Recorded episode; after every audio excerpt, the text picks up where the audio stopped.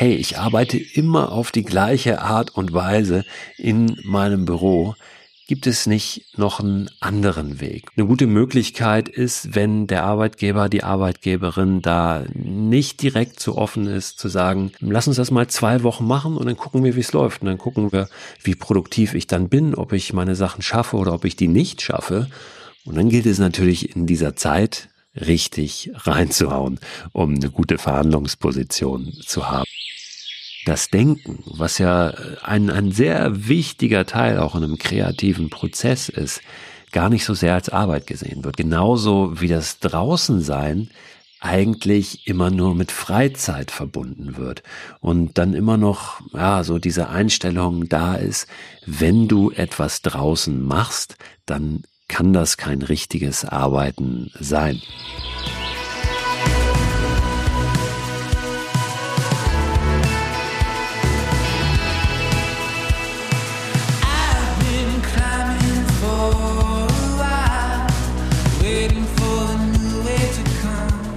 Herzlich willkommen bei Frei Raus, dem Podcast für mehr Freiheit und Abenteuer in unserem Leben.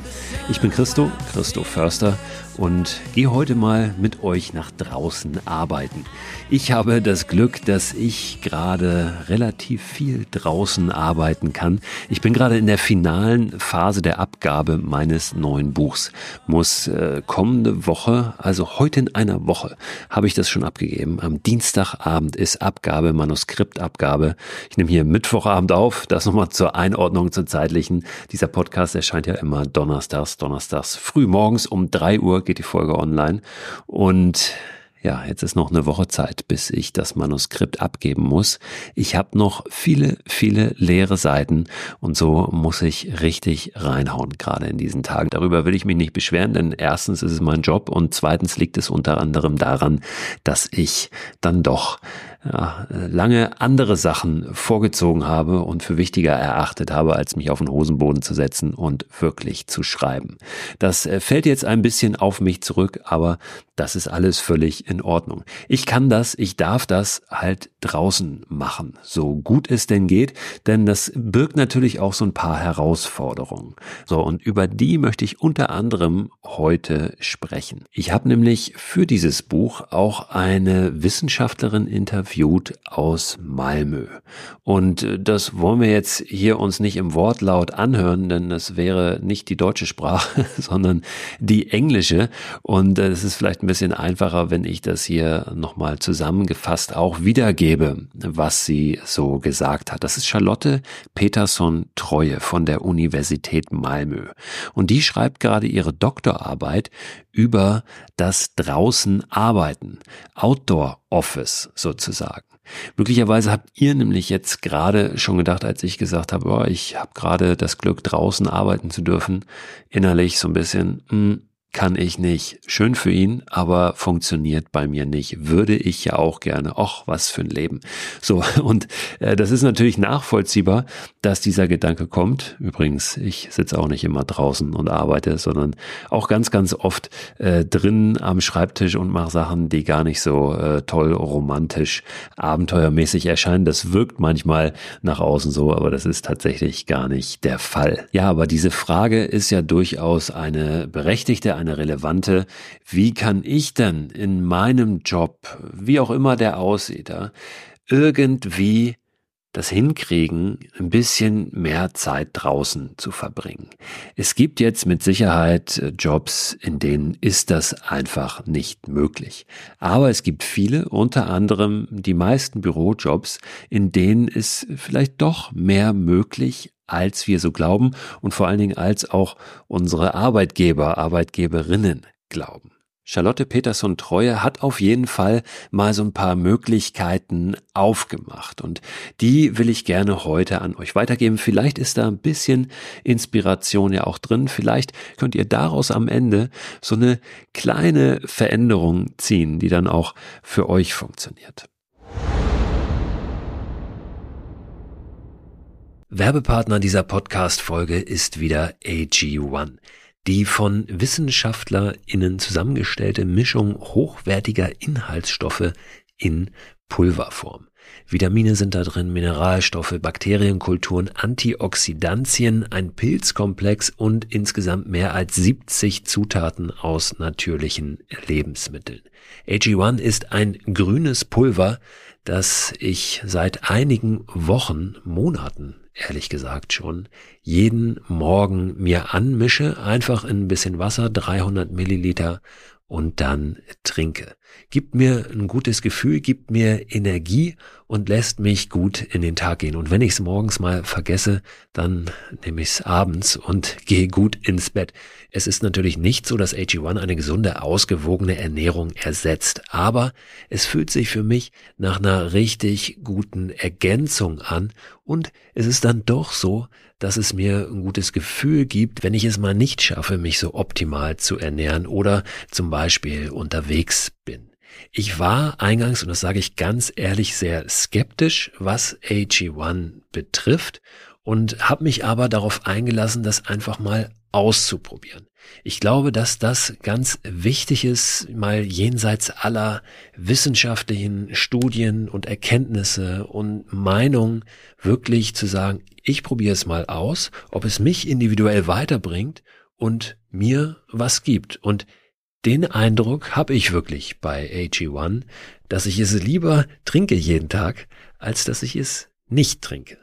Wenn ihr das auch ausprobieren möchtet, dann findet ihr alle Infos unter drinkag1.com slash frei raus. Und dort bekommt ihr bei eurer Erstbestellung auch einen gratis Jahresvorrat an Vitamin D3 und K2 sowie fünf Travel Packs gratis dazu.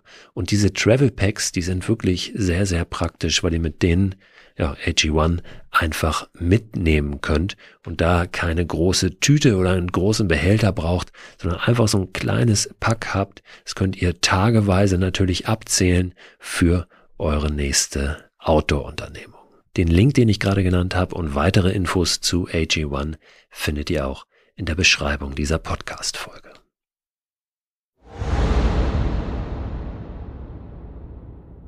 Auf das ganze Thema kam Charlotte, als sie mal auf einer wissenschaftlichen Konferenz war und die Teilnehmer dieser Konferenz nach einem Panel, das tagsüber stattfand, dann abends noch weiter gingen in eine Bar. Die gingen gemeinsam durch so einen Park und Charlotte fiel irgendwann auf, hey, äh, wir führen hier gerade total die guten Gespräche, auch fachlichen Gespräche, nicht nur privaten Gespräche, sondern es war ein ganz reger Austausch. Sie hat sich dann umgeguckt und festgestellt, das ist bei allen, die hier gemeinsam unterwegs sind, gerade so, in kleinen Gruppen, manchmal zu zweit, manchmal zu dritt, manchmal zu viert, aber es ist ein ganz toller Austausch, der da stattfindet. In Bewegung, in der Natur. Sie sind durch den Park gegangen. Sie hat gesagt, sie erinnert sich noch, dass da ein paar Vögel gezwitschert haben, das Abendlicht ganz schön reinfiel. Und da hat sie sich gefragt, warum machen wir das denn nicht öfter? Genau diese Art des Austausches, weil da nochmal ganz andere Sachen tatsächlich in Bewegung kommen und auch äh, die Gesprächspartner in Bewegung kommen. Warum etablieren wir das nicht auch in unseren beruflichen Alltag? Viel mehr, weil da eben andere Dinge entstehen, weil da viel kreativer vielleicht auch miteinander gearbeitet wird, als das sonst in den gewohnten äh, drinnen Settings so ist. Dann ist sie diesem Thema nachgegangen, hat ganz viel recherchiert, festgestellt, es gibt eine Menge Untersuchungen zu der Frage, wie kriegen wir den Arbeitsplatz irgendwie schöner, äh, gesünder gestaltet, also mehr Pflanzen da rein, ergonomischere Stühle und, und, und. Aber sie hat eigentlich nichts gefunden zu dieser Frage, wie können wir denn Arbeit nach draußen verlagern. Es ging vor allem um Büroarbeit in diesem Zusammenhang. Und irgendwann nach Jahren, wo sie immer weiter auch versucht hat, dann Partner zu gewinnen, um da vielleicht selbst eine Forschung anzustoßen und Untersuchungen zu machen, hat sie dann so einen Partner in Crime gefunden wie sie das selbst beschreibt. Es gab vorher einige Unternehmen, mit denen sie auch im Gespräch war und äh, wo sie sagt, da ist sie eigentlich ganz froh, dass das nicht funktioniert hat. Denn das waren dann manchmal irgendwelche Führungskräfte, die diese Idee nutzen wollten, um irgendwelche anderen Probleme, die es in dem Team oder im Unternehmen gab, zu kaschieren oder ja irgendwie zu lösen. Und das wollte sie nicht, da so ein Vehikel sein, um ja auch zwischen die Fronten zu geraten, wenn du dann feststellst, die Mitarbeiter wollen das gar nicht so sehr, wie die Führungskraft das möchte. Das muss natürlich etwas sein, wo dann ja, auch die Mitarbeiter, Mitarbeiterinnen sagen, hey, da haben wir Lust drauf. Und ja, so ein Partner hat sie gefunden, das war die Stadt Malmö, die Stadtverwaltung in Malmö. Und die haben dann eine anderthalbjährige Projektphase aufgesetzt. 60 Mitarbeiter, Mitarbeiterinnen waren dabei und ja, die konnten im Prinzip alles, was sie wollten, ihrer Bürotätigkeit draußen machen. Das hört sich jetzt relativ einfach an, ist aber durchaus eine Herausforderung natürlich im Alltag. Charlotte hat sich dann im ersten Schritt erstmal mit denen hingesetzt und geguckt, wie ist eigentlich der Status quo hier? Wie funktioniert unsere Arbeit? Im zweiten Schritt dann, was gibt es überhaupt in der Umgebung unseres Arbeitsplatzes draußen für Möglichkeiten? Wie sieht's da aus? Und das war schon ganz interessant, dass da viele noch gar nicht so hingeguckt hatten. Was sind da für Parks? Wo gibt es Innenhöfe? Wo kann man vielleicht sitzen, direkt auch auf dem Gelände des Unternehmens, in diesem Fall der Stadtverwaltung Malmö? Also da auch eine Bestandsaufnahme gemacht, was gibt's hier eigentlich für Optionen bei uns? Und dann ging das anderthalb Jahre. Es äh, ging auch mal schlechter, mal besser. Das war natürlich individuell, dass einigen Personen das leichter gefallen ist, dass die mehr nach Möglichkeiten geguckt haben, andere natürlich dann vielleicht auch mehr die Hürden gesehen haben, die eben durchaus da waren. Zum Beispiel, und das merke ich hier gerade auch, wenn ich draußen sitze und versuche zu schreiben, der Lichteinfall. Wenn die Sonne gerade jetzt im Herbst ähm, dann relativ tief steht, ist es natürlich ähm, gar nicht so einfach, das hinzukriegen, dass sie nicht genau auf den Bildschirm scheint und du nichts mehr sehen kannst.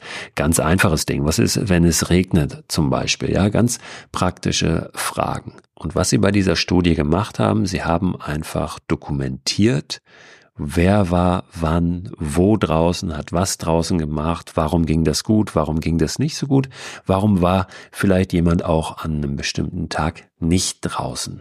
Also ein Studiendesign, was nicht darauf abzielte, jetzt die Vorteile des Draußenarbeitens, die physiologischen Vorteile, mentalen Vorteile und so weiter zu zeigen. Da gibt es andere Studien, die das sehr detailliert tun, die Vorteile des Draußenseins generell aufzeigen. In der Studie ging es vor allen Dingen darum, die Möglichkeiten mal aufzuzeigen und aber auch die Herausforderungen. Und Charlotte Charlotte hat dann am Ende dieser anderthalbjährigen Projektphase insgesamt neun Möglichkeiten formuliert. Und die gehen wir einfach mal durch. Als erstes Walk and Talk. Hört sich vielleicht ein bisschen banal an, ist einfach ein Austausch oder ein Telefongespräch, das draußen in Bewegung abgehalten wird. Ja, einfach das Telefon nehmen und ein Telefongespräch draußen führen oder eben einen Austausch vielleicht zu zweit oder zu dritt. Wenn es dann größer wird, sind wir schon beim zweiten Punkt, im Outdoor-Meeting.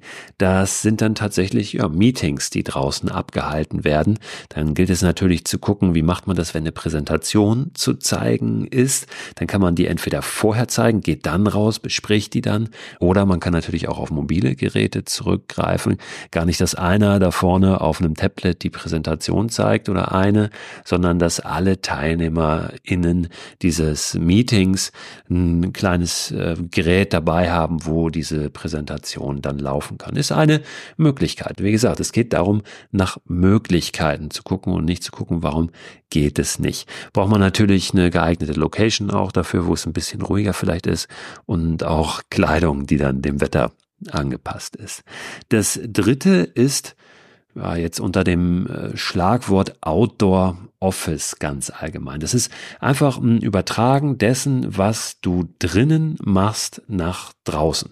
Auch wetterabhängig natürlich wieder. Wie gesagt, man braucht vielleicht einen Sonnenschutz für den Bildschirm.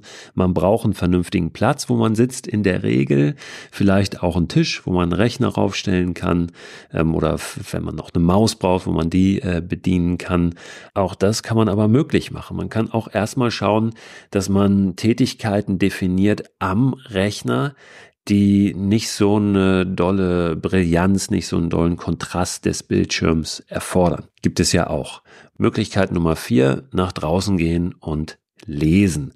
Notizen lesen, Berichte lesen, Fachliteratur lesen und dabei immer einen viel besseren Fokus haben, als äh, wenn du drin bist und äh, ständig das Telefon klingelt und du dann immer wieder auch abgelenkt bist.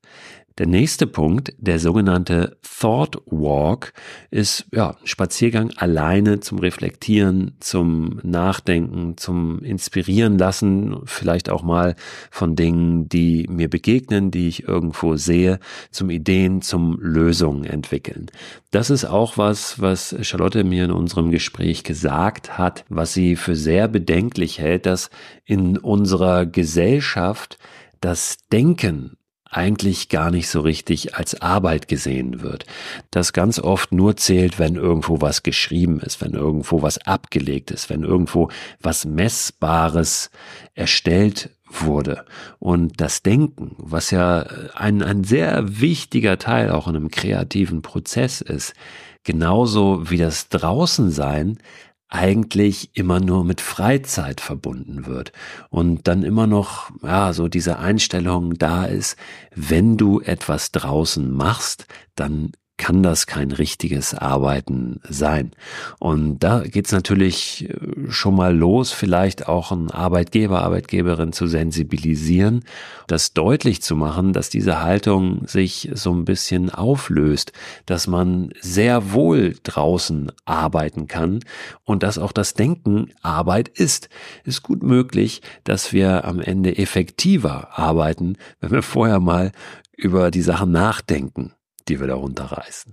Punkt 6, out and learn. Wir haben uns daran gewöhnt, sagt Charlotte, die Informationen, die wir brauchen, immer online zu suchen. Dabei ist es oft eigentlich nachhaltiger, Prozesse in echt zu beobachten und zu verstehen. Und die Idee dahinter ist, dass sich Wissen sehr oft an einem bestimmten Ort besser vermitteln lässt als irgendwie in der Theorie, also in dem jeweiligen Anwendungsfeld. Vielleicht finden wir auch in der Natur Analogien zu Arbeitsprozessen in unserem Unternehmen. Also uns da draußen, und es muss nicht immer nur die einsame, ruhige Natur sein, das kann eben auch irgendwo in, einer, in einem städtischen, in einem urbanen Umfeld, in einem anderen Unternehmen sein, aber dieses sich rausbewegen, um etwas zu lernen. Das ist mit diesem Punkt gemeint. Out and learn. Der nächste Punkt hat sie mit Pop-up beschrieben. Wir kennen ja diese Läden, die irgendwo aufpoppen und mal temporär irgendwo sind und was verkaufen und so ist ihre Idee, dass man auch ein, ein Büroteam ähm, temporär irgendwo aufpoppen kann, dass äh, man dort präsent ist vor Ort und in Kontakt kommt mit anderen Menschen. Das kann ein Stand irgendwo sein, dass man sich irgendwo hinstellt und wenn es nur ist, informieren über das eigene Unternehmen und darüber hinausfinden, wie sind die Bedürfnisse der Menschen, die auf der Straße unterwegs sind und wie können wir als Unternehmen da vielleicht ähm, ansetzen, wie können wir da helfen, wie verstehen vielleicht die Menschen, die auf der Straße rumlaufen, das, was wir machen. Verstehen Sie das überhaupt? Und ähm, sich da Inspirationen, Impulse reinzuholen, das ist auch eine Möglichkeit, vielleicht eine etwas unkonventionelle, aber genau darum geht's ja, wirklich nach unkonventionellen, nicht gelernten Möglichkeiten zu suchen. Kann auch, sagt sie, das Unternehmensimage ein bisschen polieren und ähm, ja, vielleicht auch verändern da draußen. Möglichkeit Nummer acht, Hit und Dit. Das ist ein Begriff, der kommt gar nicht aus dem Englischen, sondern aus dem Schwedischen und bedeutet hin und her. Was Charlotte damit meint, ist, dass man Wege zwischen Terminen natürlich auch mit dem Fahrrad zu Fuß erledigen kann, dass man auf diesen Wegen entweder Zeit hat zum nochmal Nachdenken, zum Vorbereiten dieser Termine, zum Reflektieren dieser Termine im Anschluss oder aber auch für Telefonate, wenn wir die dann unterwegs auf dem Rad oder oder zu Fuß führen möchten. Und ja, die äh, neunte Möglichkeit sind einfach Pausen, ähm, Outdoor-Breaks, die wir draußen verbringen können. Das ist äh, die klassische Mittagspause oder die Kaffeepause. Das ist vielleicht das äh, für uns scheinbar jetzt noch naheliegendste, die in einem Park und nicht irgendwo in einem Restaurant verbringen, wo wir dann mit den Kollegen uns wieder darüber aufregen, wie äh, nervig doch die Arbeit ist, sondern das mal anders gestalten. Das muss nicht in Bewegung sein. Wir können sogar eine Hängematte aufhängen im Park und uns da mal reinlegen, ein bisschen schaukeln. Aber diese Zeit eben auch draußen nutzen. Ja, das sind diese neuen Ideen, nichts wirklich bahnbrechendes, aber doch finde ich einige Impulse und, und überhaupt mal darüber nachzudenken, dass sich selbst zu erlauben, in diese Richtung mal zu gucken.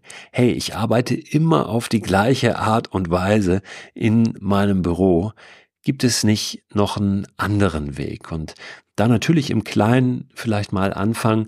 Eine gute Möglichkeit ist, wenn der Arbeitgeber, die Arbeitgeberin da nicht direkt so offen ist, zu sagen, pass auf, lass uns das mal probieren eine Zeit lang. Lass uns das mal zwei Wochen machen und dann gucken wir, wie es läuft. Und dann gucken wir, wie produktiv ich dann bin, ob ich meine Sachen schaffe oder ob ich die nicht schaffe. Und dann gilt es natürlich in dieser Zeit, richtig reinzuhauen, um eine gute Verhandlungsposition zu haben für ja, die Zeit danach und das, was dann kommt. Da können wir einiges anstoßen. Viel liegt natürlich aber auch bei den Unternehmen. Das sagt Charlotte auch.